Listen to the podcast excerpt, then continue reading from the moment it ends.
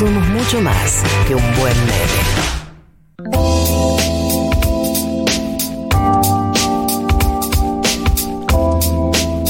8 eh, en el 1990 del día de la fecha y vamos a entrar en la entrevista del día de hoy, que era una entrevista que teníamos muchas ganas de hacer, que ustedes probablemente la conozcan, la han leído, la han escuchado en alguno de los formatos eh, en los que está disponible.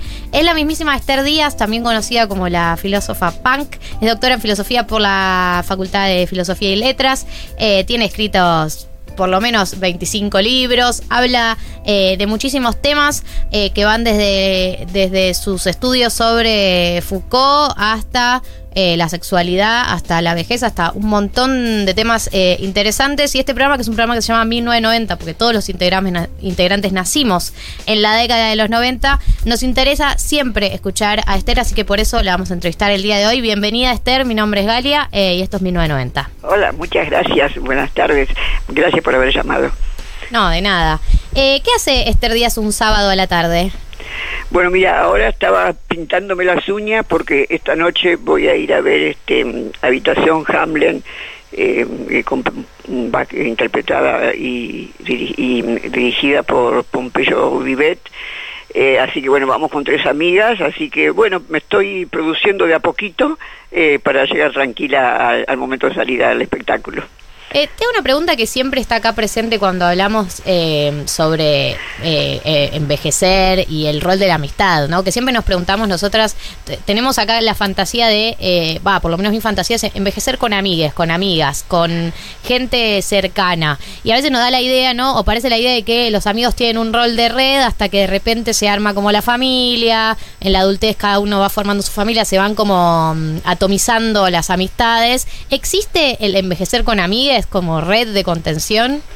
Eh, sí, y existe lo contrario también. Yo eh, tengo casos cercanos, bueno, eh, yo me considero de las que tiene amigues, este, pero tengo mm, afectos muy cercanos, o sea, mujeres más o menos de mi edad, que no han desarrollado amistad y realmente es una vida muy, este, muy eh, ermitaña, muy, muy hostil, muy desagradable. Y bueno, mira, cambiando lo que hay que cambiar, pensemos un adolescente sin amigos, por ejemplo. Es impensable un, adolescente, hombre, mujer, lo, lo que fuere, este, sin amigues. Es impensable. O sea, em, eh, uno conoce eh, chicos que han tenido que viajar, mm, no solamente por el país, sino por ejemplo en el extranjero, y, y lo primero que te dicen cuando preguntan cuando le preguntas qué extrañaron o qué extrañan, es los amigos. Incluso estuvo claro también en la cuarentena que, mm, eh, bueno, estoy un caso testigo, ¿no? Eh, eh, la hija de 13 años de un amigo mío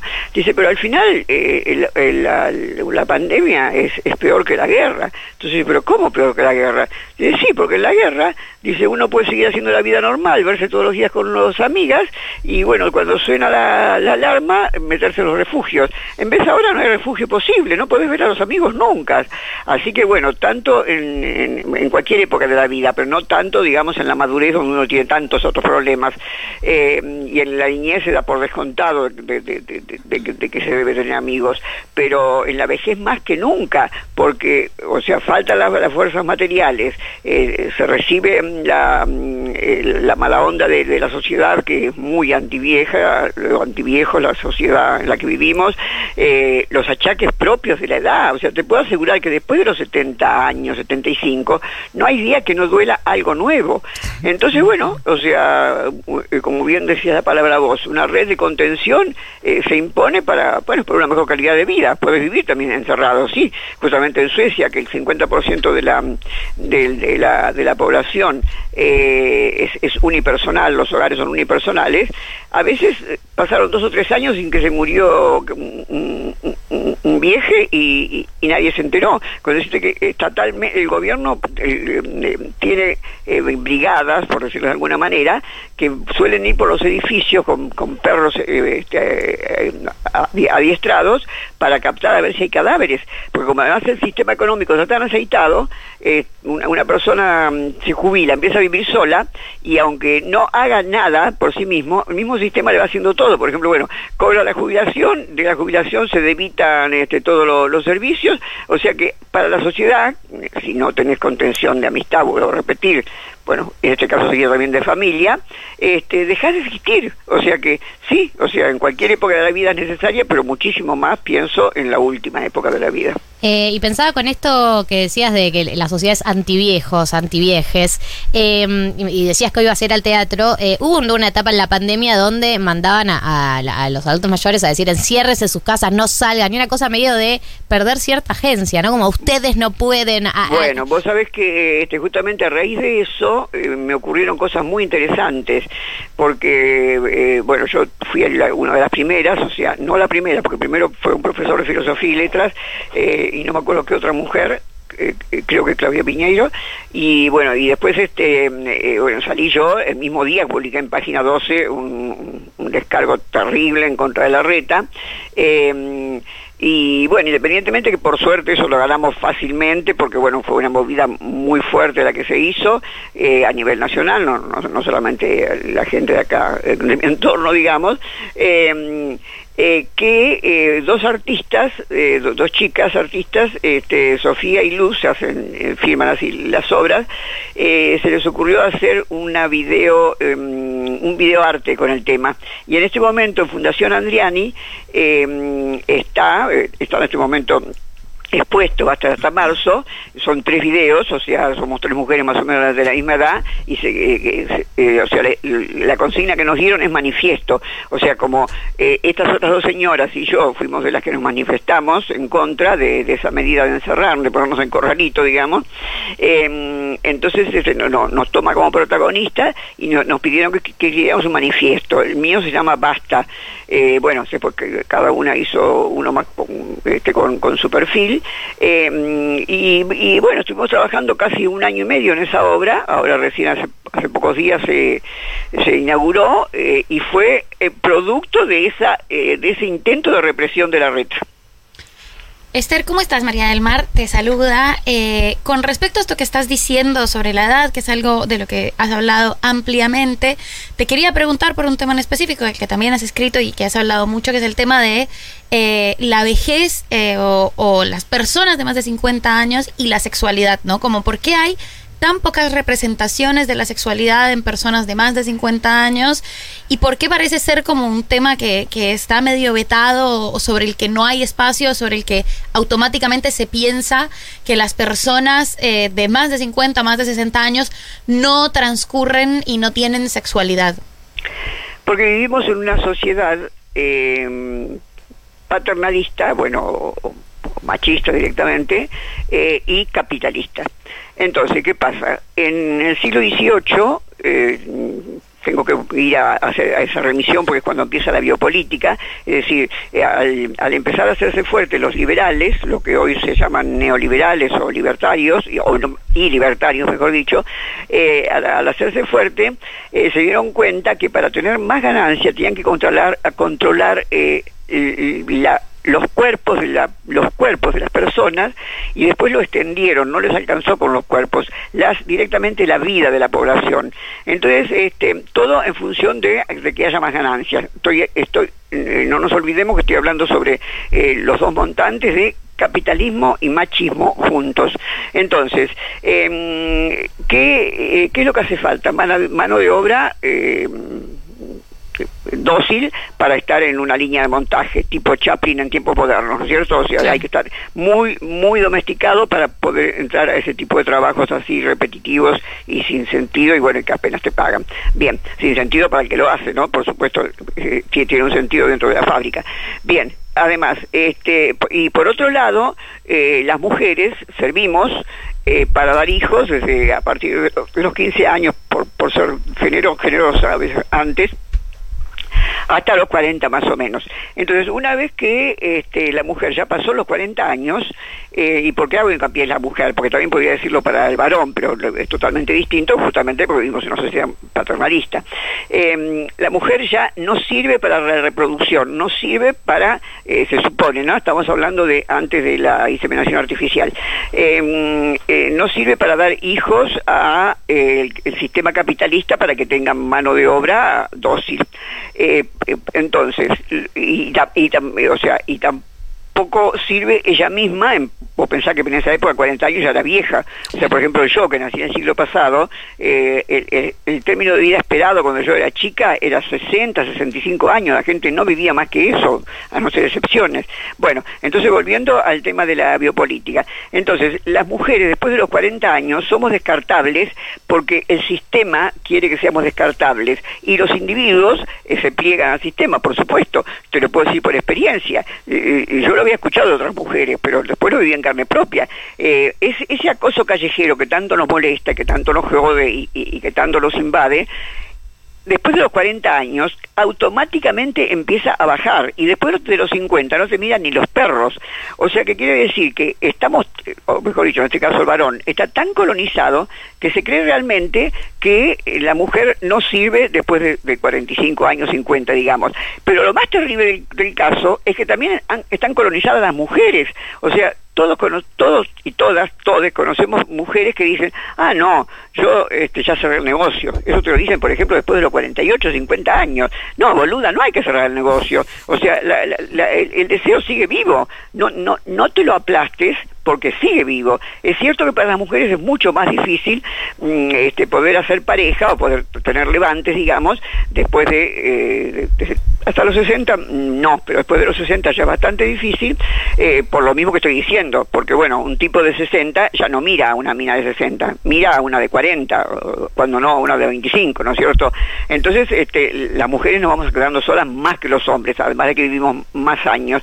Y bueno, entonces, pero hay, hay que hay tecnologías, o sea, hay, hay dildos, hay maneras de masturbarse, hay, hay, hay- cine para ver, este, para, para calentarse, eh, porque la sexualidad sigue viva mientras estamos vivos, desde que nacemos hasta que morimos. Estamos hablando con Esther Díaz, te va a saludar Martín. Hola Esther, ¿cómo estás? Martín. Bien, gracias. Mi nombre. Eh, primero quería recomendarles a todos que, que a ver tu película, Mujer Nómade, eh, que, que la he visto. Y, y te quería hacer una consulta sobre eso, que vos mezclas también en muchos de tus escritos eh, estas dos cosas que veníamos hablando, ¿no? Vejez y sexualidad. Eh, y, y antes de, de esta entrevista hablábamos un poco entre nosotros y, y hablábamos de, de una idea de que en los últimos años tal vez el- la sexualidad dejó de ser un tabú, ¿no? Para, para mucha gente, no sé si Sí, sí, para sí, todos. es cierto, sí. Eh, ¿Crees que la vejez sigue siendo un tabú? Oh, el tabú.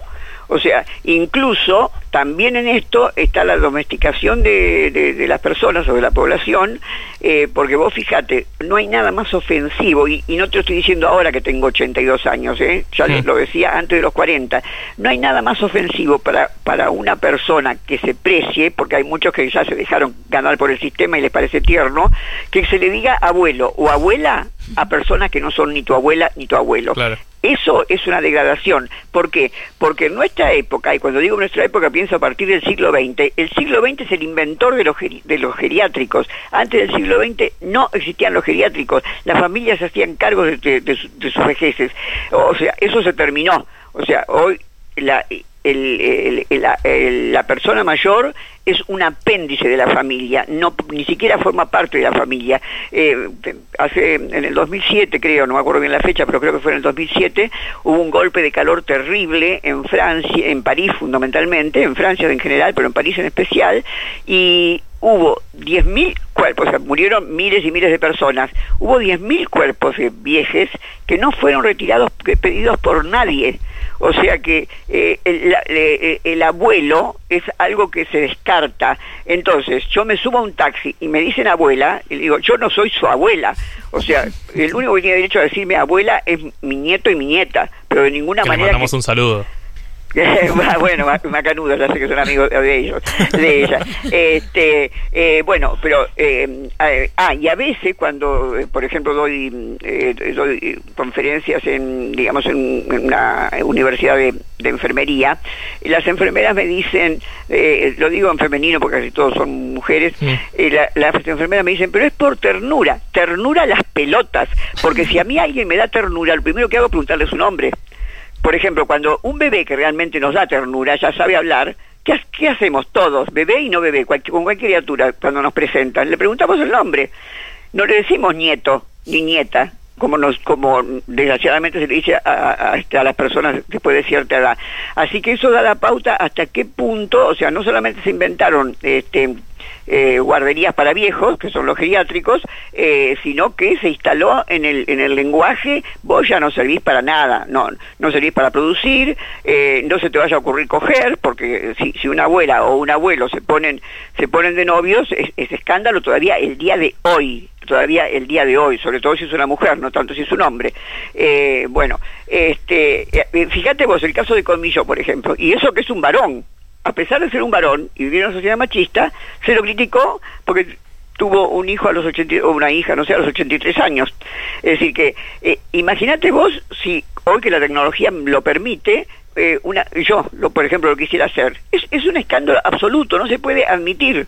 ¿Por qué? Porque, parece, porque parecería que ser viejo es perder derechos. Y te vuelvo a decir, hay muchos, muchos viejes que eh, colaboran también porque, porque están domesticados, o sea, le han colorizado el, el, el bocho.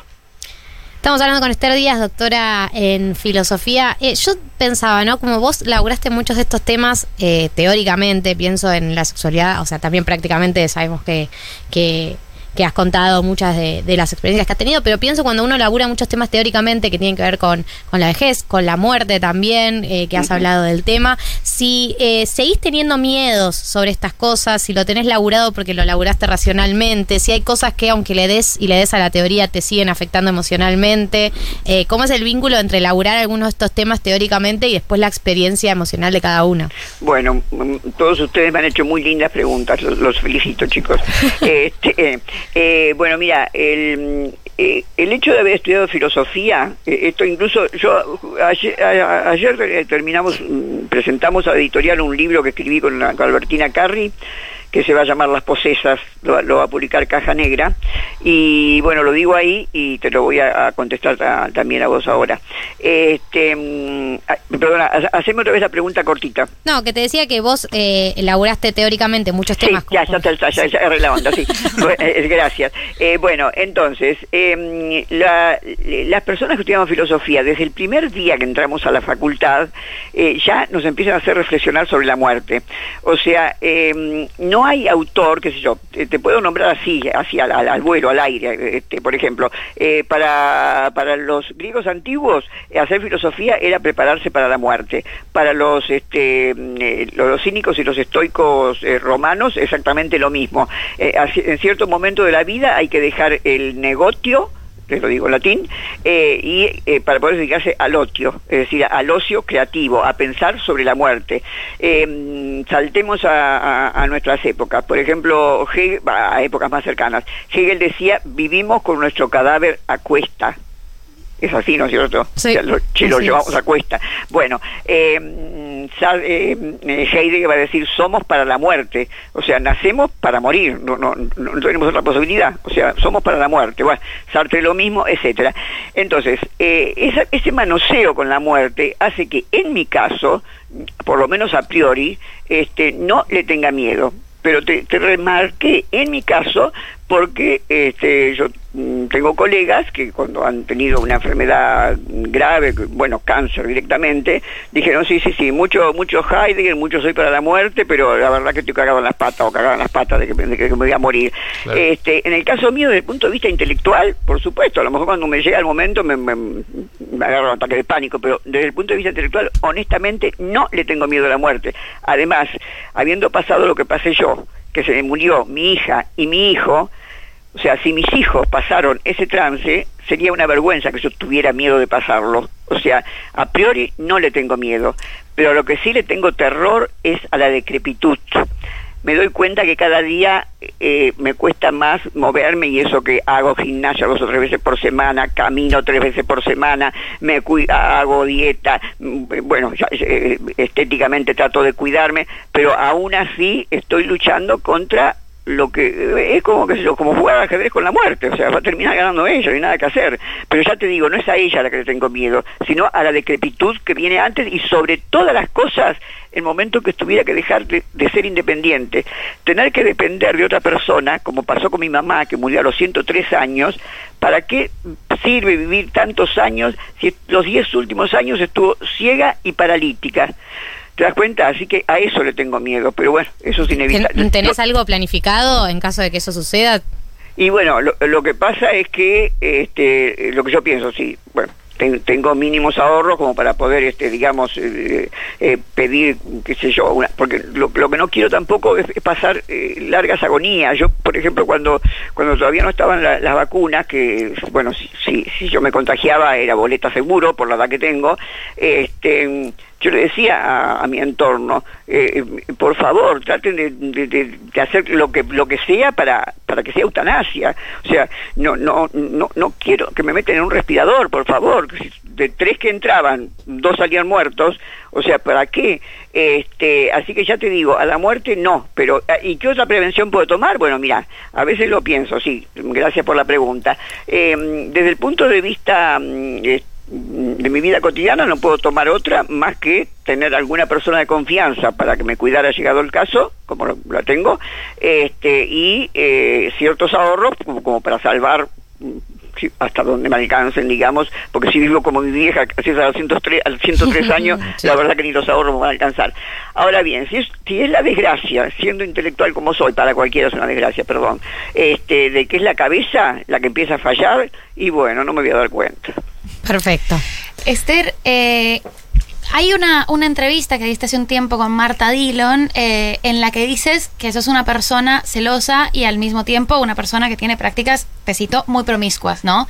Y vivimos en una época en la que, eh, gracias a un montón de, emancipaciones y de desarmar muchísimos discursos instalados y muchos mandatos sobre el amor romántico, se empezaron como a cuestionar eh, los celos, las actitudes, entre comillas, tóxicas en las parejas y tenemos un poco la sensación de que se empezó a anular la, la posibilidad de existencia de estas, de estas emociones. Y quería como retomar un poco esa pregunta y, decirte cómo te llevas, en este caso, con esa contradicción emocional eh, y racional, como te decía Galia, pero con respecto a estas cuestiones vinculares. Bueno, mira, eh, pienso que detrás de todo ese discurso, que realmente es así como vos decís, y que se ha flexibiliz- flexibilizado un montón desde que yo era joven hasta ahora, eh, también hay mucha hipocresía. Y te lo digo porque yo tengo gente muy cercana que son de super vanguardia, o sea, tanto de gente así como de tu edad, bueno, Wanda y compañía y otras personas, como gente más, más este, mm, eh, un poco mayor. Ac- acabo de escribir un libro con Albertina Carri, que debe tener cuarenta y pico de años, soy muy amiga de Alejandro Ross, que tiene este, eh, también cincuenta y pico, o sea, eh, personas muy de vanguardia que están en esto del poliamor y de los tríos y, de todo vale y que, y que no este, que no hay celos, pero es todo mentira. Los celos siguen existiendo, lo que pasa que ahora lo caretean, los vanguardistas lo caretean. Este, O sea que eh, te estoy hablando de experiencia personal, eh, porque nunca lo encontré escrito, por ejemplo, y no me atrevo a escribirlo yo, porque justamente es, son mis amigues, ¿viste? Los que yo veo que tienen mm, cual- cualquier cantidad de parejas, que cojo- cogen con uno, con otra, con otra, con otra, otra, pero que hay un punto en que hay rabietas y que hay este, recriminaciones y que hay dolor. Eh, además, eso yo lo viví mucho antes que ustedes, porque en los 60, esto, lo que hoy se le dice poliamor, etcétera, etcétera, etcétera, lo inventaron Sartre y Simón de Beauvoir. Bueno, lo inventó Sartre y Simón de Beauvoir se prendió. Y cuando ellos se enamoraron eran muy jovencitos, primer año de la Sorbonne, no tenían ni 20 años. Entonces Sartre fue muy eh, este, sincero, le dijo, bueno, mira, yo te quiero muchísimo y es tan, tan fuerte lo que pasa entre nosotros y lo que intercambiamos podría llegar a ser para toda la vida, pero yo no puedo serle fiel a una mujer, ya lo sé, no, no puedo serle fiel, o sea que no te puedo prometer fidelidad. Y entonces, este, bueno, ya lo pensó y dijo está de acuerdo y mutuamente, eh, entonces ellos fueron los que inventaron eh, la, que hay parejas necesarias y parejas contingentes. Necesario en lógica quiere decir que es así y no puede ser de otra manera. Contingente que es así, pero podría ser de otra manera. Entonces, la pareja necesaria eran ellos dos, pero con un contrato que duraba más o menos tres años, me parece. O sea, que renovaban el contrato, seguir siendo la pareja necesaria. Pero cada cual tuvo este, amantes por un lado y por el otro, no tipo, eh, sí, bueno, también este trío también tuvieron, pero fundamentalmente ella estuvo eh, muy, muy enamorada de un escritor esta- estadounidense y mm, tanto que en un momento dado estuvo a punto de irse a vivir a Estados Unidos y, y Sartre le rogó, Sartre que, se acostaba también con, con, con cuanta mujer le viniera bien, este, le rogó, le suplicó, le dijo, vos no sos nadie sin mí ni yo soy sin vos, o sea, podemos tener relaciones con quien queremos y enamorarnos con quien queremos, pero nuestra relación es necesaria, tenemos que seguir así. Bueno, y por supuesto, esto estoy hablando de los 60, a los 70, cuando yo estaba en la facultad de Filosofía y Letras, eh, tuve compañeros eh, que hacían esa práctica porque éramos tan existencialistas en aquel tiempo. y bueno, y una, una vez, una noche, una vez yo venía de un congreso de filosofía de Córdoba en el micro con un compañero eh, de, bueno, de estos así muy existencialistas como se, se, usaba hacer por ese tiempo, y entonces me cuenta la siguiente anécdota que, que da, da, la pauta de lo que te quiero expresar con, de lo que te quise lo que, lo quise expresar con conceptos. Me dice, bueno, vos sabés que con fulanita, bueno, con su pareja, este, quedamos que, bueno, queríamos hacer como Sartre y Simón de Beauvoir, eh, o sea, la, las condiciones, como, cada pareja abierta pone ciertas condiciones, porque no es cierto no hay condiciones, eh, las condiciones son que, eh, que nos contemos, o sea, que, bueno, que si ella se acuesta con alguien, nos acuesta con alguien, nos contemos. Bueno, eh, y fue él, y me, me, contaba el tipo, ¿no? Y fui, fui yo el que lo propuse. Bueno, dice, un día ella viene de la facultad y me dice, bueno, tengo que contarte algo, no lo voy a hacer corto, por supuesto, eh, le dijo con quién se había acostado. Dice, mira, Esther, me agarró tal furia, me dice muchacho, ¿no? Me agarró tal furia, dice que eh, agarré la llave, me fui y tiré la llave por la ventana porque la quería matar, le quería pegar. O sea, no me bancaba que me cuente que se había costado con un tipo. O sea que, y bueno, lo mismo las cartas de Simón de Beauvoir, no tanto de Sartre, porque Sartre es más, más reservado en eso, pero Simón de Beauvoir cuenta, o sea, los celos que, que, sufrió, o cuando escribió La Mujer Rota, por ejemplo, bueno, La Mujer Rota era ella, porque en ese momento él andaba con otra, ¿viste? Así que ya te digo, hay un poco de caretaje en eso. Eh, hay un poco de caretaje, es la frase con la que vamos a cerrar esta entrevista. Esther, muchas gracias por tu tiempo. Al contrario, gracias a ustedes. Chicas, bueno, que tengas chicos, buen fin de semana y, y la pases bien esta noche. Eh, Esther Díaz, doctora en filosofía, a.k.a. Filósofas Punk, ha pasado por 1990. Es la